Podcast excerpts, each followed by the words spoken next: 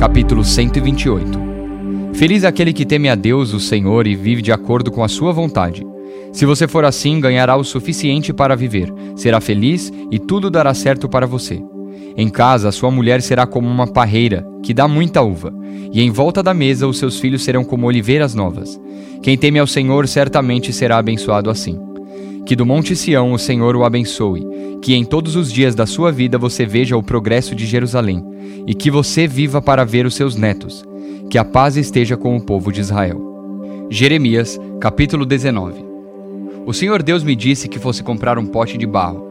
Disse que levasse comigo algumas autoridades do povo e alguns sacerdotes mais velhos, e fosse ao vale de Ben-Inom, na entrada do portão dos cacos. Ali eu devia anunciar em voz bem alta a mensagem que ele ia me dar. Deus me mandou dizer o seguinte: Reis de Judá e povo de Jerusalém, escutem o que eu, o Senhor Todo-Poderoso, Deus de Israel, vou dizer. Vou fazer cair sobre este lugar uma desgraça tão grande que todos os que ouvirem falar dela ficarão horrorizados. Vou fazer isso porque o meu povo me abandonou e profanou este lugar, queimando aqui incenso a outros deuses. Mas nem esse povo, nem os seus antepassados, nem os reis de Judá sabiam nada a respeito desses deuses. Essa gente encheu este lugar com o sangue de pessoas inocentes e construiu altares para o deus Baal, a fim de queimar os seus filhos no fogo como sacrifício. Eu não dei ordem para isso.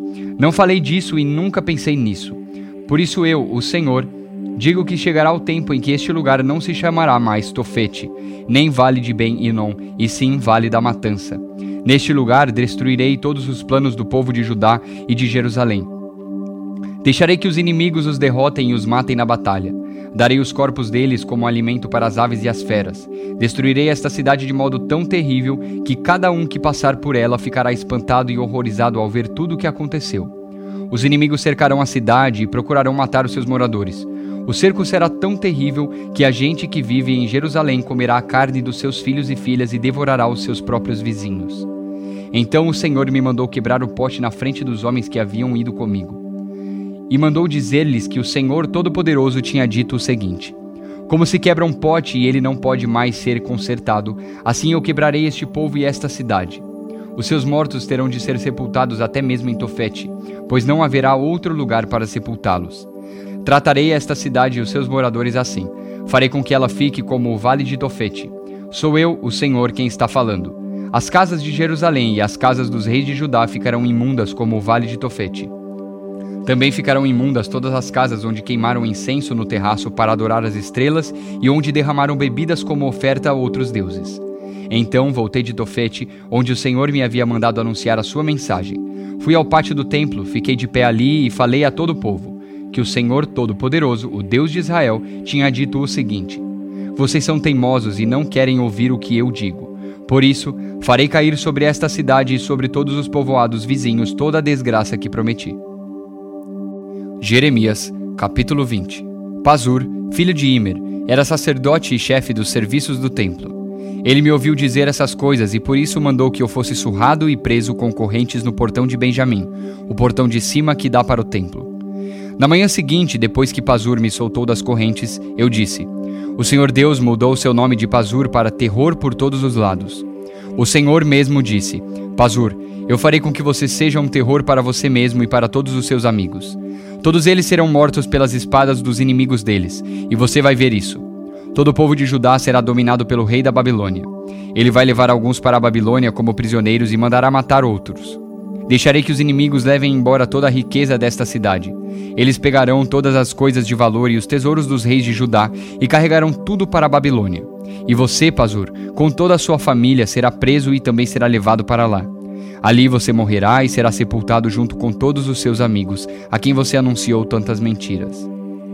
Ó Senhor Deus, tu me enganaste e eu fiquei enganado. Tu és mais forte do que eu e me dominaste. Todos zombam de mim, caçoando o dia inteiro. Cada vez que falo, tenho de gritar e anunciar: violência, destruição. Ó Senhor, eles me desprezam e zombam de mim o tempo todo, porque anuncio a tua mensagem. Mas quando penso, vou esquecer o Senhor e não falarei mais em seu nome, então a tua mensagem fica presa dentro de mim e queima como fogo no meu coração.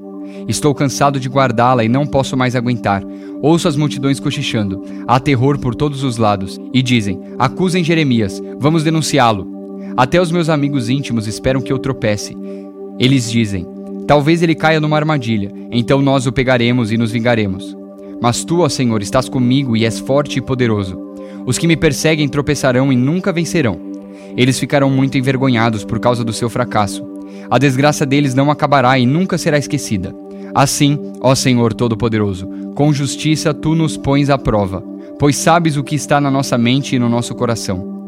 Deixa que eu veja a tua vingança contra os meus inimigos, pois coloquei a minha causa nas tuas mãos. Cantem ao Senhor Deus, louvem o Senhor, porque ele livra os pobres do poder dos maus. Maldito seja o dia em que nasci, esqueçam o dia em que a minha mãe me deu a luz. Maldito seja o homem que alegrou meu pai quando lhe deu esta notícia. É menino, você tem um filho. Que esse homem seja como as cidades que o Senhor Deus destruiu sem dó, que ele ouça gemidos de dor pela manhã e gritos de batalha ao meio-dia. Porque não me matou antes de eu nascer, que ele ouça gemidos de dor pela manhã e gritos de batalha ao meio-dia, porque não me matou antes de eu nascer. Pois assim a barriga da minha mãe teria sido a minha sepultura, e eu nunca teria nascido. Por que nasci? Será que foi só para ter tristeza e dor e acabar a minha vida na desgraça? Filemão, capítulo 1 Eu, Paulo, prisioneiro por causa de Cristo Jesus, junto com o meu irmão Timóteo, escrevo a você, Filemão nosso amigo e companheiro de trabalho, e a igreja que se reúne na sua casa. Esta carta vai também para nossa irmã Áfila e para Arquipo, nosso companheiro de lutas.